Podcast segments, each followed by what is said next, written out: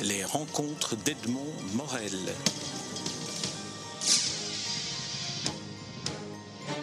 Daniel Charneux, je suis très heureux de vous rencontrer à l'occasion de la parution de votre dernier roman en date, un roman intitulé Trop lourd pour moi, paru aux éditions Luce Wilquin, comme euh, euh, la plupart des, précédents romans. C'est, si j'ai bien compté, le septième roman que vous publiez.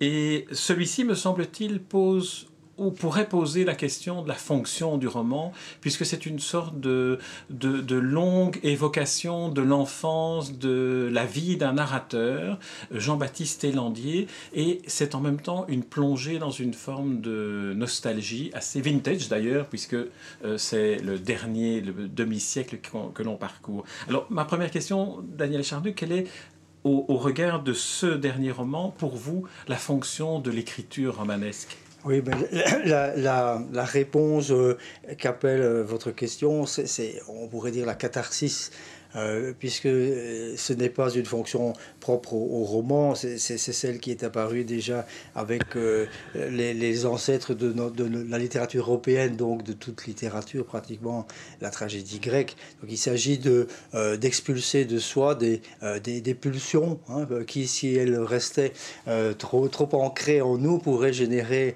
des traumatismes et voir se résoudre par la psychanalyse ou par d'autres moyens thérapeutiques Tandis que euh, l'écriture, de toute façon, euh, et, dans le roman, euh, disons, intime particulièrement, permet de, libérer, et en les déformant, un peu comme dans le rêve, hein, de, libérer certains nœuds qui pourraient sinon rester, rester en nous. C'est un peu ce que j'ai fait ici à travers un jeu qui, euh, bien sûr, n'est pas moi, puisque hein, Jean-Baptiste Taillandier n'est pas moi, euh, mais évidemment aussi, je suis allé rechercher des souvenirs d'enfance personnelle et, des événements de ma vie que j'ai pu euh, exposer de manière transformée, transposée avec cette espèce de déguisement du rêve dont aurait parlé Freud. Dans, dans, dans, un roman, on peut dire il y a, y a, les personnages, il y a l'époque, et il y a l'espace, il y a le lieu. C'est peut-être dans les lieux, si vous voulez bien, commencer par ça, dans le lieu qu'on va retrouver plus des éléments qui, dans votre enfance et votre vie, ont été euh, réidentifiés et réexploités avec beaucoup de, nostalgie. On, peut trouver des objets, des publicités, des musiques. Oui, oui. Euh, moi, il y a un, livre, un auteur pour lequel j'ai énormément de, de, de sympathie euh, c'est Georges Perec. Et, l'un de ses livres euh, merveilleux s'appelle Je me souviens, et il euh, énumère 480 ou pas loin phrases qui commencent toutes par Je me souviens. C'est un exercice que j'ai fait depuis longtemps et j'ai des listes comme ça de, de, Je me souviens. Et quand j'ai écrit ce livre, je me suis assez rapidement rendu compte que le narrateur aurait à peu près mon âge, qu'il serait donc né au milieu euh, des années 50, euh, pourquoi pas, puisque l'enfance que je connais le mieux, c'est tout de même la mienne, euh, dans un village, vous avez dit, c'est rural, c'est ça, sent, ça sent la ferme, hein.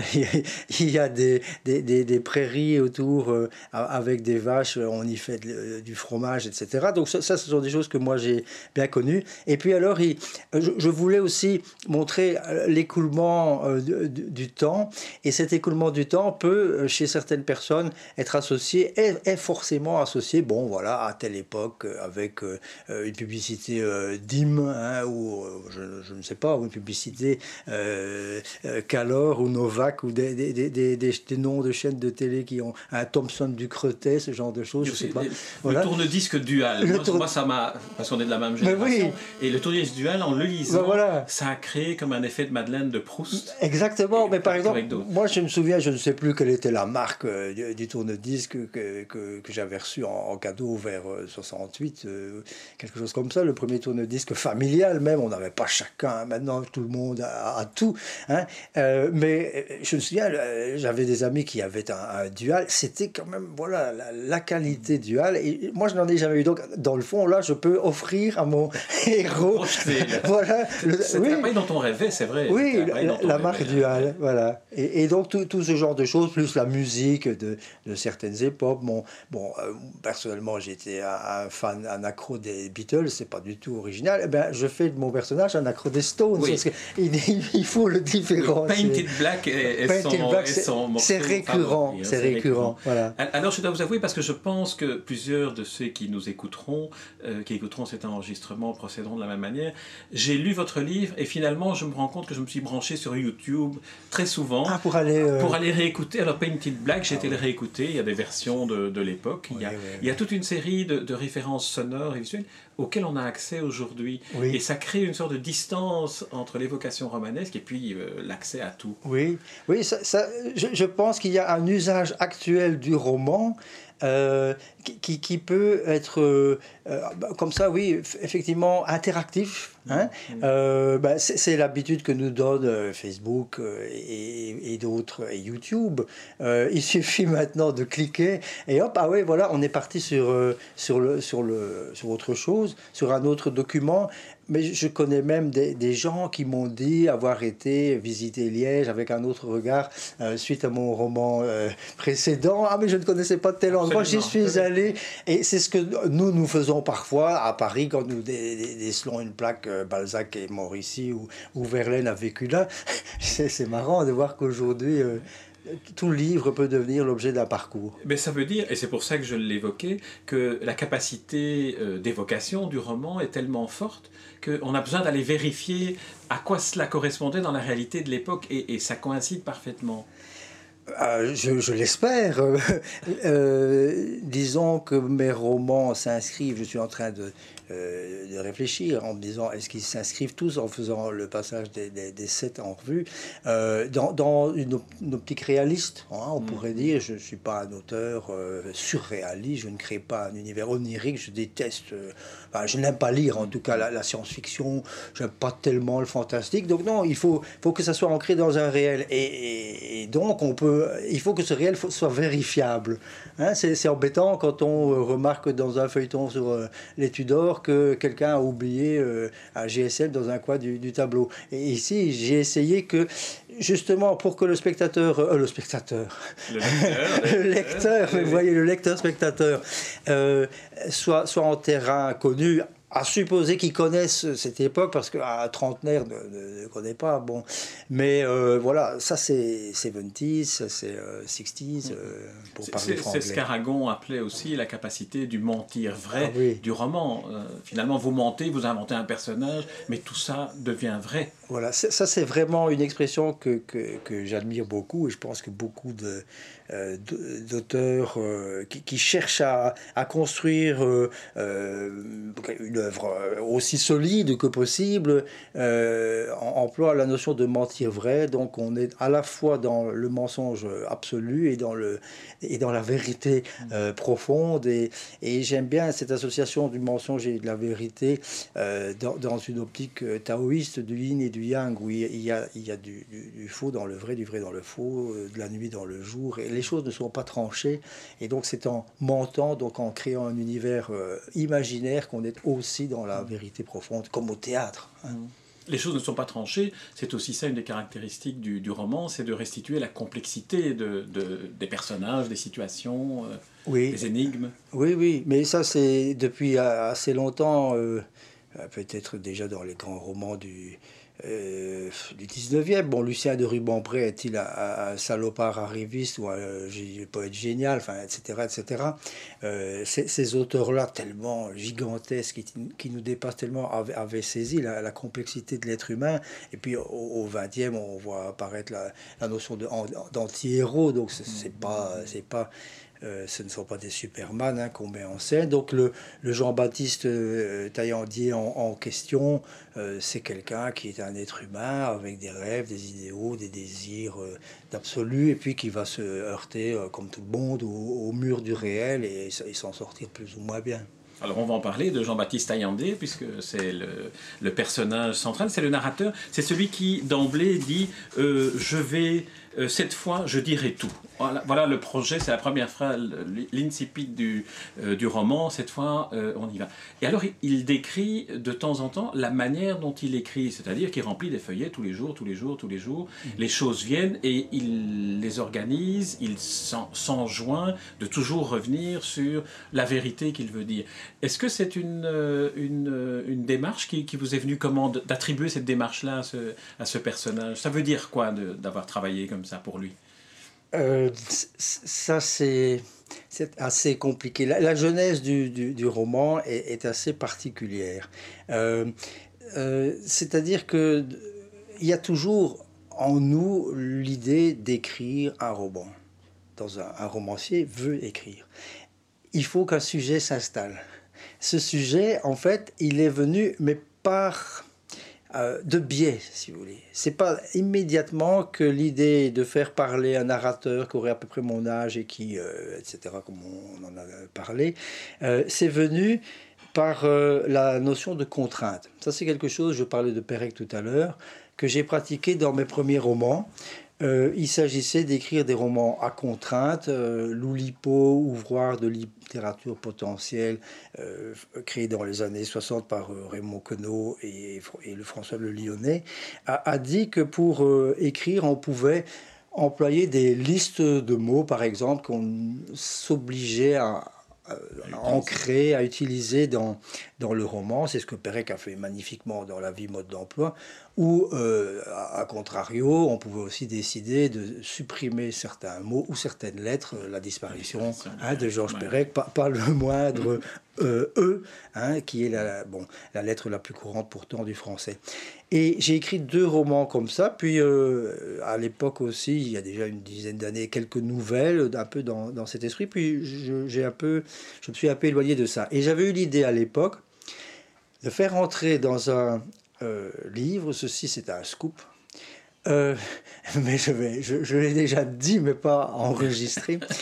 Euh, tout le poème, le long et magnifique poème en prose de Rimbaud, Enfance, des illuminations, cette idole, yeux noirs et crins jaunes, sans parents ni plus noble que la fable, etc., dans un roman. Donc prendre tout le texte, mot à mot dans l'ordre, et tous les mots devaient entrer dans le livre. Donc cette idole, euh, yeux noirs, cette idole devient cette fois, je dirais tout. Un peu plus tard, les yeux noirs devient une rengaine qu'on écoutait dans les balles au village, une ritournelle, etc. Et il fallait que tout y entre, et c'est comme ça que j'ai procédé. Ben, évidemment, je ne pouvais pas euh, écrire un roman rien que là-dessus. Il m'a quand même fallu dix ans pour euh, que l'idée aboutisse, et elle a, elle a abouti quand je me suis dit que celui qui parlerait et qui ferait ça, précisément, on parlerait de son enfance. Mm. Puisque le texte de Rimbaud s'appelle Enfance, et que lui en parle de manière extrêmement euh, onirique euh, et, et, et, euh, pré-surréaliste. Hein. On pourrait dire que c'est pas Breton qui invente le surréalisme, mais que c'est Rimbaud. Et, et donc voilà. Alors, j'ai pu écrire le livre quand à, cette contrainte s'est ajouté le déclic. Je égale bon, Jean-Baptiste Taillandier, Taillandier qui est un nom qui figure dans la généalogie d'Arthur Rimbaud. Taillandier qui est né le 20 octobre 1955, Rimbaud le 20 octobre 1954. Ça, ce sont des choses qu'on s'amuse à mettre dans un livre. Je pensais à l'auteur d'un essai euh, sur la dramaturgie. C'est un, nom banal en France. Oui, un éditeur aussi. Il y a Taillandier et Taillandier ou Taillandé. Et Jean-Baptiste, pourquoi Alors, bon, Jean-Baptiste. Ben dans le, ah, évidemment, il y a tout, tout, tout, un sens. Et Jean-Baptiste, bon, c'est euh, il fallait que toute la famille du narrateur s'appelle Jean-Baptiste ou Jean-François ou Jean, ou, euh, etc. Il y a des traditions familiales comme ça, hein. le, prénom passe de père en fils avec des variantes. Et Jean-Baptiste, c'est celui qui crie dans le désert. Bon, euh, là, il y a, enfin, pour moi aussi, pas un modèle, parce que je ne l'ai jamais imité, mais un absolu qui est Camus. Euh, la chute d'Albert Camus, c'est Jean-Baptiste Clamence. Hein, c'est vraiment, je, frissonne rien que d'y penser, c'est un chef-d'œuvre. Et donc, euh, il y a des références. Je, me situais, j'ai vite compris que le jeu en question ne serait pas forcément euh, tout à fait épanoui, donc il aurait des, des désillusions. J'ai parlé de Lucien Trubampré tout à l'heure. On, on, pourrait évoquer la chute. Là aussi, c'était un personnage grinçant, un personnage qui a perdu toute, toute illusion. on peut évoquer l'immoraliste de Gide, ce, genre de, personnage. Et Jean-Baptiste, je trouve que c'était le prénom approprié pour cette confession dans le désert. Euh, euh, on va continuer à explorer le, Jean-Baptiste, mais dans le roman, le fait d'utiliser la première personne, et maintenant, comme on l'a appris, les, contraintes oulipiennes que vous êtes données, crée un, ton et un style et un, phrasé très particulier à ce roman. Euh, est-ce que ça a été un, travail difficile de, de, finalement de se discipliner à ce phrasé, d'être tout le temps dans la peau, dans la tête et dans la plume de Taillandier? Euh, je ne sais pas si ça a été un travail difficile, mais ça a été un travail, oui, oui, oui, ça a été un travail constant. Euh, une, on parlait tout à l'heure de, de, la comment dire de, la volonté de roman, euh, de la fonction, donc du rôle du roman. Là, on est plutôt, si on prend la vieille dichotomie, sur le plan du, du, fond et sur le plan de la forme. Il y a beaucoup, c'est très important aussi la façon de faire dans un roman. J'ai toujours tenté euh, d'approprier le plus possible la forme au fond. Euh, on m'a déjà dit que si on lit en cachant mon nom quelques-uns de mes livres, Norma, Nuagéo, Maman Jeanne, on pourrait croire qu'il ne s'agit pas du, même auteur. Et, je réponds que j'ai toujours été impressionné par la phrase de Paul Valéry qui, parle de la poésie, euh, mais qui pourrait, à mon avis, s'appliquer à, toute littérature, c'est que la beauté euh, d'un texte réside dans l'indissolubilité du son et du sens. Donc que, la forme soit aussi euh, colle le plus possible euh, au fond. Et ici, euh, il fallait une phrase sèche, une phrase euh, voilà, sans, euh, sans, lyrisme. dans mon roman précédent, j'ai voulu une phrase longue, comme un roman fleuve, parce qu'il s'agissait d'évoquer le, cours de la longue vie d'un vieux monsieur qui, par ailleurs, déambule en, bord de Meuse, en bord d'un fleuve. Donc j'ai voulu une phrase fluviale. Ici, c'est une phrase sèche, et effectivement, j'ai essayé de, de travailler constamment cette euh, concision, cette sobriété euh, pour être en adéquation avec l'esprit de, mon personnage. Vous aviez évoqué la chute de Camus, on est un peu dans, dans ce même ordre d'idée. Le, la forme de la phrase correspond euh, autant au personnage qu'à ce qui est dit et décrit, et ça doit être sec et, jusqu'à l'os, comme dirait François Mauriac. Voilà, oui, tout à fait. Camus a, fait ça, hein, mais remarquablement. la phrase de l'étranger, la phrase de la peste et de la, chute, ce sont des, phrases différentes. Et il, a à chaque fois renouvelé son, sa, sa palette. Alors revenons au personnage, si vous voulez bien, de Jean-Baptiste Ayandé. Euh, dans la construction d'un personnage, il y a euh, pour le romancier la nécessité de lui mettre une série de caractéristiques qui, qui déclenchent par la suite et le travail d'écriture et, sa vision du monde. Vous l'avez affublé d'une euh, d'une affection qui, qui est terriblement handicapante, mais qui ne l'handicape pas dans la mesure où elle modifie sa vie, qui est l'anaphrodisia. Alors, expliquez-moi ce dont il s'agit, c'est l'absence de, de, libido, l'absence de plaisir. Ça, c'est quelque chose d'assez particulier. Euh, je ne l'ai pas conçu ainsi à l'avance. C'est pendant la rédaction que m'est venue cette idée que, puisque le personnage peu à peu euh, allait se diriger vers une forme de, perte des, illusions, euh, euh, et que par ailleurs il était dans sa jeunesse, on, on, aurait pu, on pourrait le qualifier de, quelqu'un d'altruiste, de tourner vers les autres, vers, la, vers une forme de charité, vers une forme d'aide aux autres. Euh, je me suis demandé si existait cette sorte de, frigidité. On parle souvent, on parle, on associe souvent le mot à une femme frigide, mais y a-t-il des hommes frigides? J'ai regardé et l'anaphrodisia, l'anorgasmie, la capacité euh, au plaisir sexuel et donc euh, la capacité au désir, puisque si pas de plaisir, pourquoi désir bon, ça existe.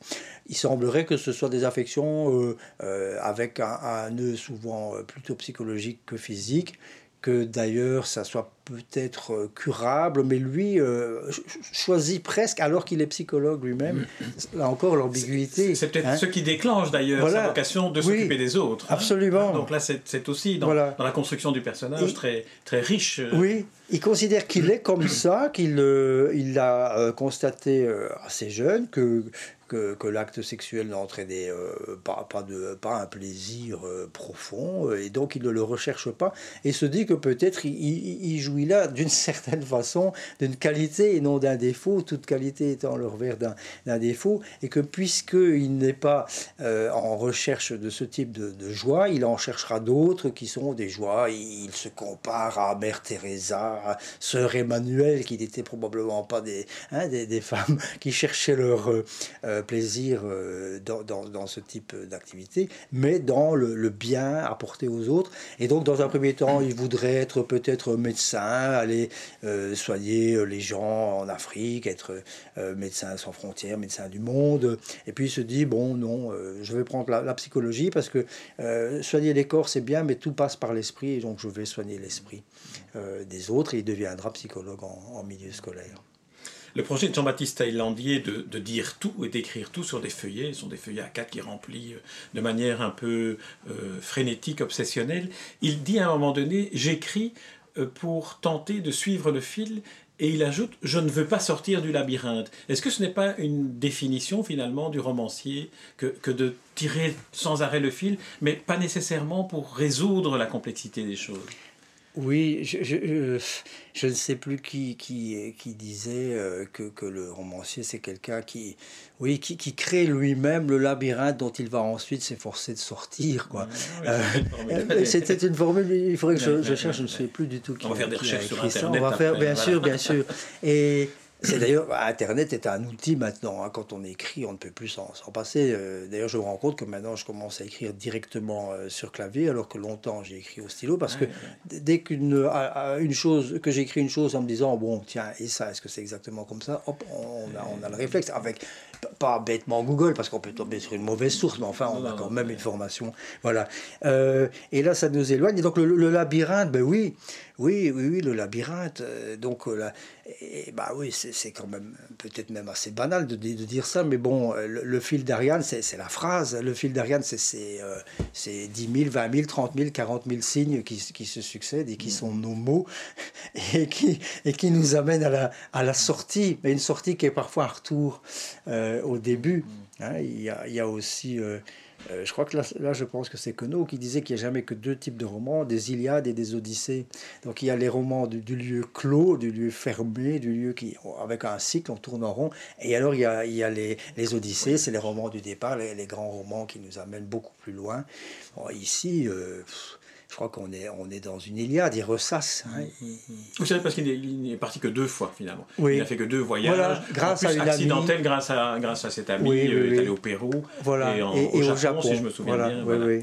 Alors, si vous voulez bien, pour euh, terminer, parce que le roman est tellement riche qu'on pourrait finalement en parler pendant des heures, tirer sur un fil et puis on découvre une pelote différente de, de, celle à laquelle nous conduit un autre, un autre fil du, du récit.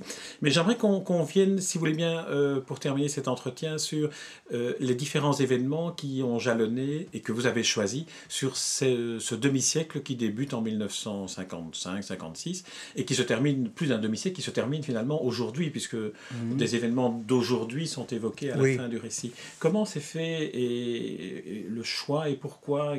C'était parce que cela euh, aidait, soutenait la narration, le style, ou pour des raisons purement euh, inconscientes au départ? Oui, je crois que c'est peut-être pour des raisons inconscientes. Pourquoi certains événements euh, sont-ils revenus à l'esprit du narrateur euh, et, et, donc au mien euh, franchement, euh, je crois pouvoir dire que, que qui n'était pas prévu. Je réfléchis parce que euh, je vous parlais tout à l'heure de listes. Hein. Donc à la nuit, je vais, je vais consulter mes listes.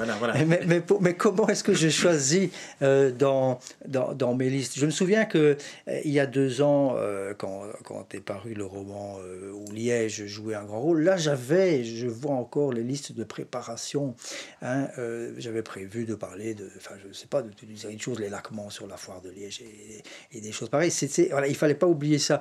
Tandis qu'ici, non, je crois que c'est plus apparu de manière euh, inconsciente, voilà, et, et peut-être aussi en liaison avec les fameuses contraintes. Bon, comment placer tel mot? Ben, peut-être que tel mot évoque tel événement et que c'est cet événement-là qui va apparaître. Mais avec quand même peut-être une, euh, une constante d'événements un peu sombres.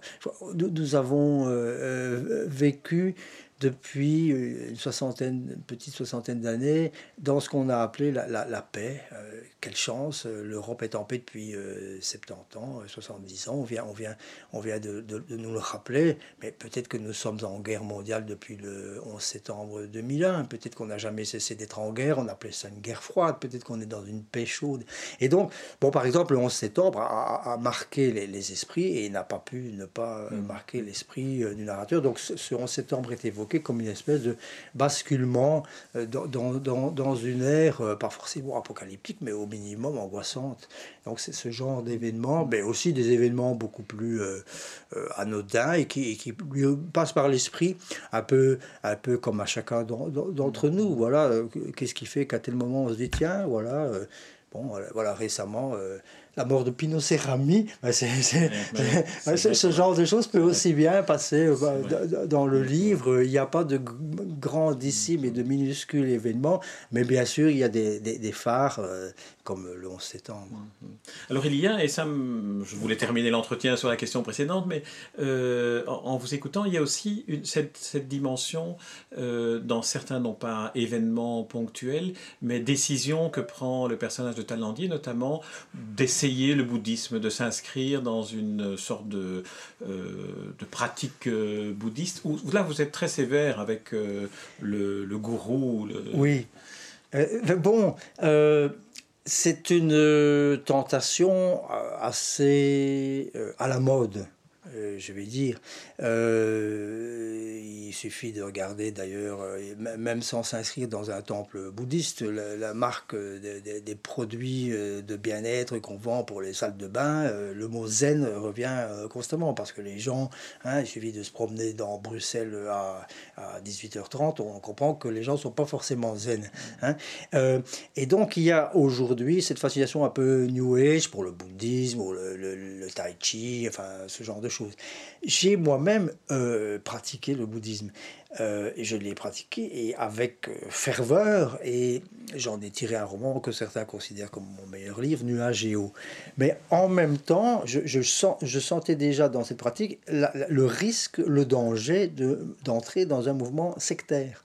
Et ici, j'ai poussé, puisqu'il y a toujours positif et négatif ensemble. Dans Nuageo, c'est la, face euh, euh, lunaire, lumineuse euh, du, bouddhisme. Ici, c'est la face, attention, on peut se faire manipuler par un gourou, y compris dans le bouddhisme. Et, ici, je l'ai poussé à ses limites, si bien qu'il va décider d'arrêter parce qu'il a compris qu'il était dans un mouvement sectaire. Il y a aussi de très belles pages sur le séjour en, Afrique en tant que coopérant au service civil euh, de Taïandi avec de très belles euh, évocations de ce qu'était le, Congo à l'époque. Mais là, on ne va pas, on va pas, on va inviter le lecteur à, se plonger dans la lecture de votre roman pour découvrir tout ce dont nous n'avons pas parlé euh, et qui se trouve dans ce roman trop lourd pour moi, signé Daniel Charneux et paru aux éditions Luce Wilquin, que je recommande à tous ceux qui nous écoutent de lire toutes affaires cessantes. Merci Merci Daniel Charneux. Merci. Les rencontres d'Edmond Morel.